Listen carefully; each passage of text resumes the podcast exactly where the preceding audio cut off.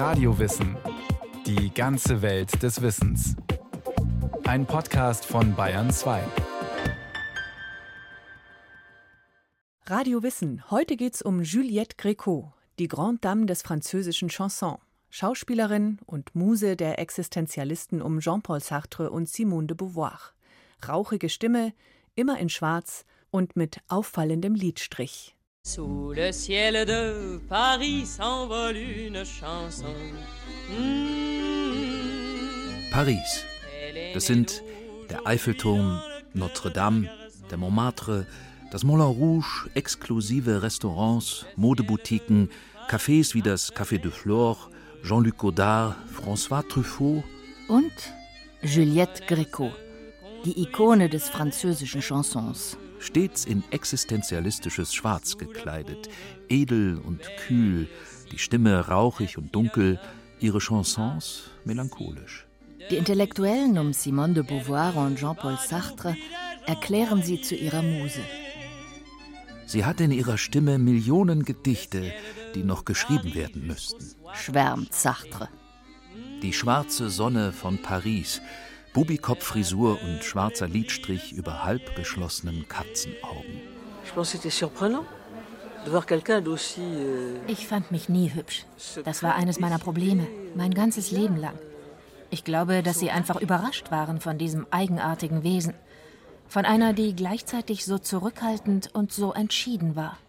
Etwas bizarr, wild, ungezähmt. Die Schale des Eis, in dem ich steckte, musste erst noch aufgebrochen werden. Das war nicht so einfach, denn ich entzog mich ja allen. Ich war ganz schnell weg.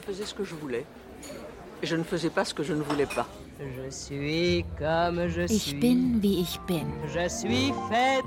So bin ich eben. Wenn ich Lust habe zu lachen, dann lache ich schallend. Ab Ende der 1940er Jahre prägte sie eine ganze Generation. Geboren wurde sie am 7. Februar 1927 in Montpellier. Als Kind ist Juliette scheu und in sich zurückgezogen. Zur Schule geht sie auf ein strenges Klosterkonvent und wächst zunächst in Südwestfrankreich bei ihren Großeltern auf. Ihren Vater, einen korsischen Polizeibeamten, kennt sie kaum. Die Mutter hat wenig Zeit und wenig Liebe für Juliette übrig. Meine Mutter war niemals eine richtige Mutter für mich. Nach Ausbruch des Zweiten Weltkriegs schließt sich Juliettes Mutter der Resistance, dem französischen Widerstand, an. 1943 nimmt die Gestapo sie fest. Juliette flieht mit ihrer älteren Schwester nach Paris. Charlotte ist 19, ich bin 16 Jahre alt. In Paris landen auch sie im Gefängnis. Eine Höllenfahrt nennt Juliette Gréco die Zeit in Fresnes in ihrer Autobiografie Je suis faite comme ça. So bin ich eben, die in deutscher Übersetzung beim Bertelsmann Verlag erschienen und dort als E-Book erhältlich ist. Es sind Erinnerungen, die sie ihr Leben lang nicht mehr los wird. Die fensterlose Zelle. Später habe ich erfahren, dass ich in einer Zelle für zum Tode Verurteilte untergebracht war. Die Demütigungen. Hinter schweren Eisentüren befinden sich die Duschen. Die Wärter sehen uns beim Ausziehen zu. Ihre schmutzigen, perversen Blicke und ihr spöttisches Gelächter verfolgen mich noch heute. Wir sind nackt und wehrlos. Nie mehr werde ich mich vor jemandem entkleiden können. Und doch hat Juliette Glück im Unglück.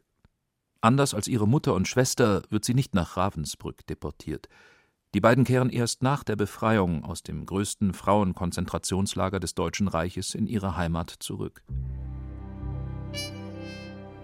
Juliette hingegen wird schon nach drei Wochen aus dem Gefängnis entlassen.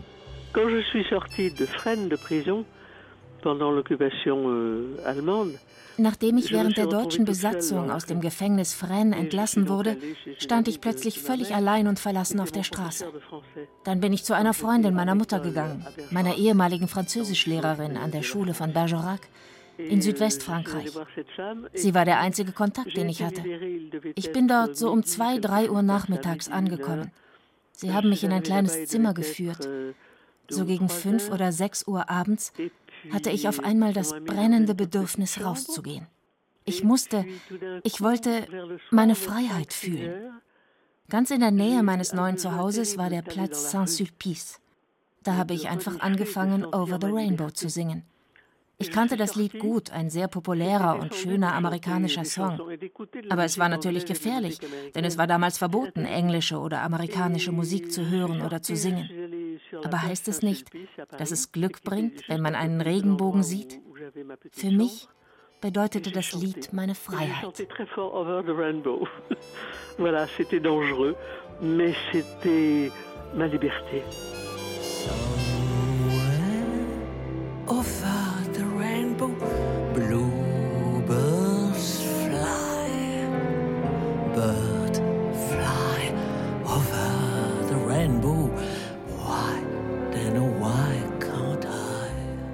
Es ist eine Schlüsselszene für Juliette. Ihre Stimme ist die Waffe, mit der sie die Freiheit verteidigt. Jede Art von Zensur bleibt ihr Zeit ihres Lebens zuwider. Bissige, provozierende, sinnliche, anzügliche, erotische, selbst sexuelle Texte oder solche mit revolutionären Gedanken. Nie habe ich mich gescheut, sie zu singen. Paris. Die magische Welt des Theaters. Mit Bars voller Schauspieler, Cafés, in denen sich die Intellektuellen tummeln. Juliette weiß jetzt, was sie tun will. Schauspielerin werden. Das ist etwas ganz Großes. Am 25. August 1944 jubelt sie mit allen. Die Alliierten befreien Paris. Juliettes Mutter und ihre Schwester kehren heim. Statt Juliette in die Arme zu schließen, sucht die Mutter bei ihrer Ankunft in der Bahnhofshalle nach einer Freundin. Nach all den Jahren und vielen Monaten unserer Trennung, in denen der Tod allgegenwärtig war, stehe ich jetzt neben ihr und begreife, dass sich nichts geändert hat und sich nie etwas ändern wird. Meine Mutter wird mich niemals lieben.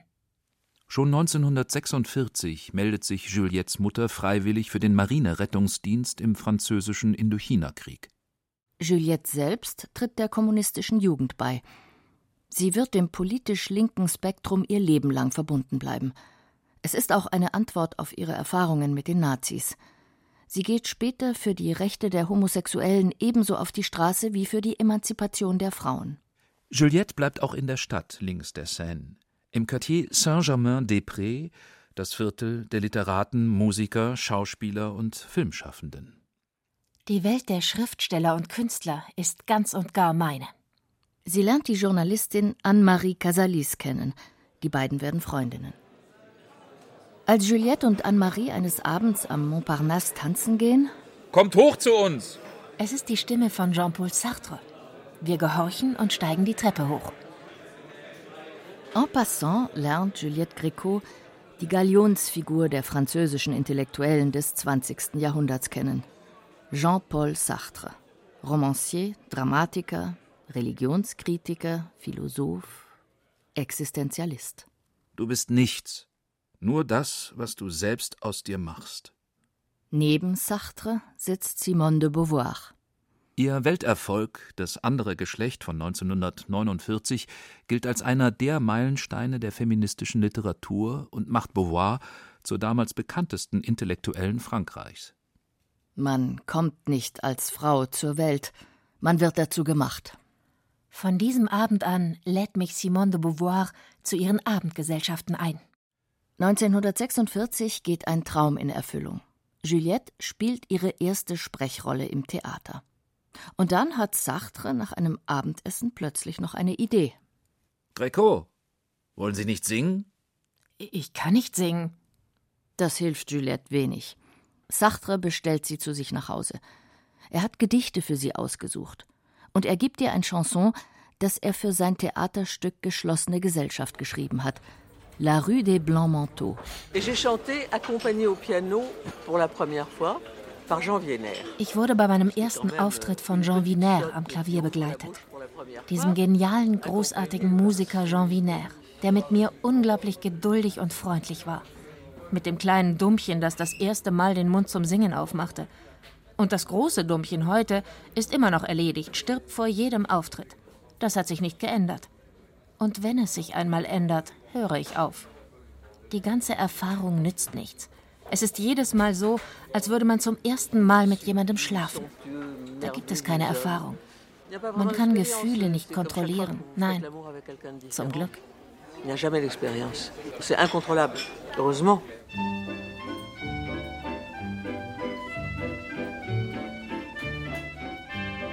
Die existenzialistische Sängerin. So tauft mich die Presse. Was ein Unsinn ist.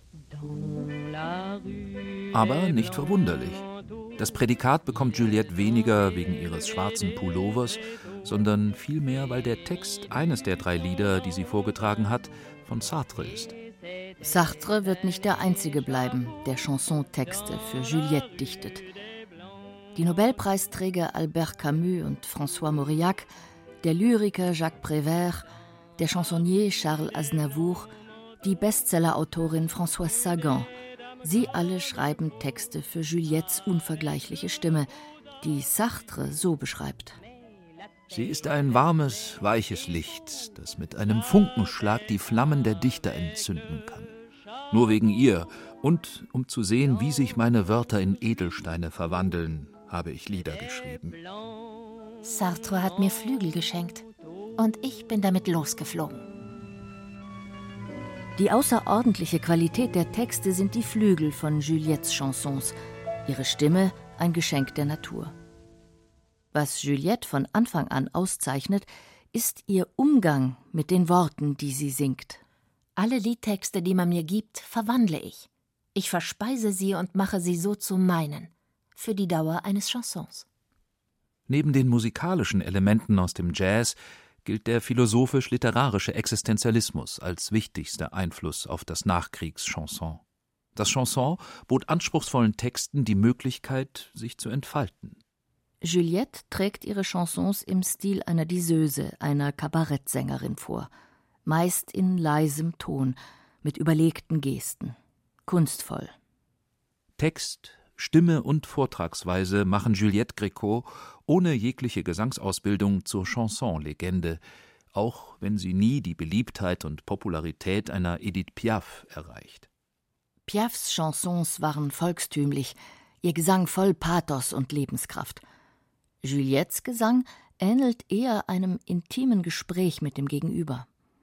Die Zielgruppe der intellektuellen Juliette ist somit von vornherein kleiner – aber ihre genau kalkulierte Vortragsweise, ein Chanson zu singen als eine Art Theaterstück mit verschiedenen Rollen, ebnet ihr auch den Weg auf die Bühne. Sie bekommt Rollen am Theater angeboten. Schon Ende der 1940er Jahre werden ihre Chansons wie Si tu t'imagines oder L'Éternel Féminin Welthits. Und alle jungen Frauen von Paris, die etwas auf sich halten, kopieren die Greco. Schwarze Hosen, kohlrabenschwarz geschminkte Augen und lange, glatte Ponyfrisur. Das Frauenbild, das Juliette verkörpert, ist für viele inakzeptabel, und viele urteilen sie anfangs als zwar hübsches, jedoch höchst respektloses junges Ding ab. Aber wenn ich singe, gebe ich alles. Und wenn ihr das Publikum zu unruhig ist, miteinander tuschelt, verlässt sie schon mal wutentbrannt die Bühne um bei dieser sicherlich sehr distinguierten, aber auch sehr selbstbezogenen Versammlung nicht zu stören. Frühjahr 1949. An der Seine findet das musikalische Ereignis statt, das internationale Jazzfestival. Auf dem Programm stehen Charlie Parker, Sidney Bechet, Ted Dameron und Miles Davis. Weil wir keine Karten mehr bekommen hatten, sah ich ihn zum ersten Mal nur von der Seite in den Kulissen. Miles ähnelte einer ägyptischen Statuette, die Trompete spielt. Vollkommen erhaben. Die Lady in Black trifft den Man in Black. Der Mann, der zum vielleicht einflussreichsten Jazzmusiker des 20. Jahrhunderts werden sollte, trifft auf die Frau, die auf dem Wege zur Grande Dame de la Chanson war. Am Morgen nach dem Konzert spazieren wir am Ufer der Seine entlang, Hand in Hand. Ich spreche kein Englisch, was schlecht ist, und er spricht kein Französisch, was vollkommen egal ist. Wir lieben uns. Einige Wochen später fährt er zurück in die Vereinigten Staaten. Sartre, der ihn gefragt hat, warum er mich nicht heiratet, er hat sich sehr für unsere Liebesgeschichte interessiert, hat er geantwortet, dass er mich nicht unglücklich machen will. Er glaubte, dass unsere Beziehung keine Zukunft habe. Die unterschiedliche Hautfarbe stehe unserem Glück entgegen. Wie Miles Davis geht auch Juliette bald auf Tournee. 1952 geht es mit der Revue April in Paris auf in die Staaten und nach Brasilien. Wo immer Miles gastiert, hinterlässt er eine Nachricht für Juliette. Ich bin nicht mehr da, aber ich war es. Ich küsse dich, ich liebe dich, Miles. Juliette verliebt sich in den Jazzgitarristen Sascha Distel, der später selbst Chansonsänger wird. Dann in den stinkreichen Filmproduzenten Daryl Zanuck, der ihr den Weg nach Hollywood ebnet. Denn schon ab 1948 kommen zu Juliettes Gesangskarriere erste kleinere Filmrollen. 1953 hat sie ihre erste Hauptrolle in Jean-Pierre Melvilles Film noir Quand tu liras cette lettre. 1957 holt Daryl Zanuck sie für die Hemingway-Verfilmung The Sun Also Rises nach Hollywood. Hier spielt sie an der Seite von Tyrone Power, Eva Gardner, Mel Ferrer und Errol Flynn. Juliette spielt unter der Regie von John Huston an der Seite von Orson Welles und begeistert im Fernsehen in der Serie Belphegor oder Das Geheimnis des Louvre, ein Straßenfeger in Frankreich wie in Deutschland. Juliette Gréco ist in ihrem Leben dreimal verheiratet. 1953 bis 56 mit dem Schauspieler Philippe Lemaire, mit dem sie ihr einziges Kind, die Tochter Laurence Marie, hat. Dann ab 1966 mit Michel Piccoli, der Film- und Bühnenlegende. Mit ihm lebt sie zehn Jahre eine Patchwork-Familie. Beide Männer verlässt Juliette. Die Liste ihrer Affären und Liebhaber ist lang. Und auch mit Frauen hat sie. Natürlich. Ich wollte schließlich nicht als Idiotin sterben. Warum sollte man nicht die gleiche sinnliche und intellektuelle Liebe für eine Frau empfinden können wie für einen Mann? Seit der Antike, seit dem Bestehen der Welt liebten die Frauen Frauen. Also, wo ist das Problem? Ein drittes und letztes Mal heiratet Juliette 1989 im Alter von 62 Gérard Jouanet, einen Pianisten. Mit ihm tritt Juliette bis in die 2010er Jahre auf, auch in Deutschland. Ob sie die Deutschen nicht hasse, wurde sie immer wieder gefragt. Ce sont des blessures qui ne se referment jamais, jamais. Mais das sind Wunden, die nie verheilen. Aber Hass? Nein. Juliette Gréco war zweifellos die Künstlerin, die den Deutschen Ende der 1950er Jahre das französische Chanson nahebrachte. Besser gesagt, das andere Gesicht des Chansons. In Deutschland kennt man Chansons nämlich in erster Linie, wenn sie von bekannten Künstlern gecovert werden. Der berühmte Piafit Milord zum Beispiel wurde unter anderem interpretiert von Dalida, Connie Francis, Mireille Mathieu und Milva. Juliette Gréco jedoch ist eine Symbolfigur. Für das Bohème-Leben von Paris, von Saint-Germain. Sartres Schützling steht für das Lebensgefühl eines jungen Europa. Wagemutig, keinen Gedanken an die ferne Zukunft verschwendend. Für Leben statt Sicherheit, für Revolte, für Freiheit. Gréco entdeckt und fördert neue Talente für das französische Chanson, wie Serge Gainsbourg oder Léo Ferré. Doch La Gréco ist nicht nur für Frankreich und Deutschland mehr als eine Chansonlegende, mehr als ein Schauspielstar. Sie ist eine berufstätige Frau, die über sich selbst bestimmt. Und der diese Selbstbestimmung auch gelingt in einer Zeit, in der dergleichen weder schicklich noch erwünscht war. Doch Juliette Gréco glaubt unerschütterlich an die Macht der Worte.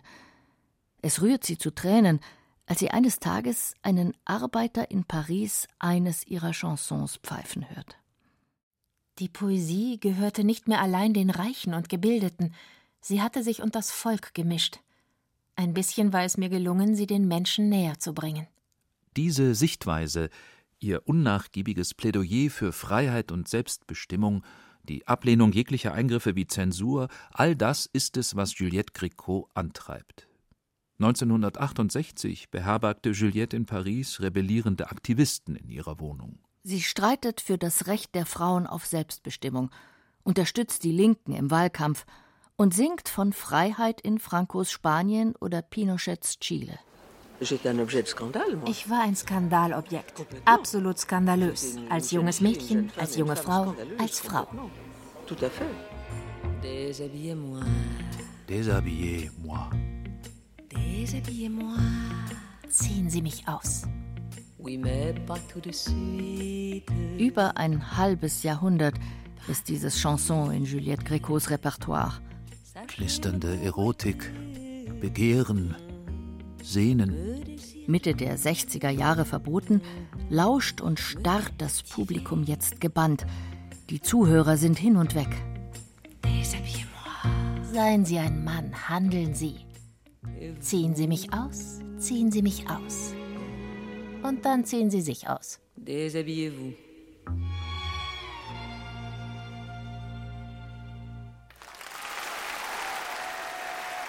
Das Publikum ist hypnotisiert, erotisiert. Darunter zahllose, begeisterte junge Männer und Frauen. Sie springen von den Sitzen, als sie dieses Chanson auf der Bühne des Prinzregententheaters singt. Juliette Gréco ist nicht zum ersten Mal in München. Es ist 2014. Sie ist 87. Juliette Gréco hat zu diesem Zeitpunkt schon lange einen Schlaganfall hinter sich, 1989. Auch einen Herzinfarkt 2001 hat sie weggesteckt. Sie scheint unkaputtbar. Erst 2017 sagt sie ein Konzert, das sie im Rahmen ihrer Abschiedstournee an der Züricher Oper geben wollte, aus gesundheitlichen Gründen ab. Am 23. September 2020 stirbt Juliette Gréco im Alter von 93 Jahren in Ramatuelle an der Côte d'Azur. Ihre Stimme hat sie bis zuletzt erhoben. Bis zum letzten Tag meines Lebens werde ich für das Recht der Menschen kämpfen, glücklich zu werden. Ich werde kämpfen gegen die Gleichgültigkeit und für das einzige Gut, das zu bewahren es sich um jeden Preis lohnt, die Freiheit. Die Freiheit, so zu leben, wie es uns gefällt. Die Freiheit, lachen zu dürfen. Die Gedankenfreiheit. Die Freiheit, uns zu verschenken und den und das zu lieben, dem wir von Herzen zugetan sind.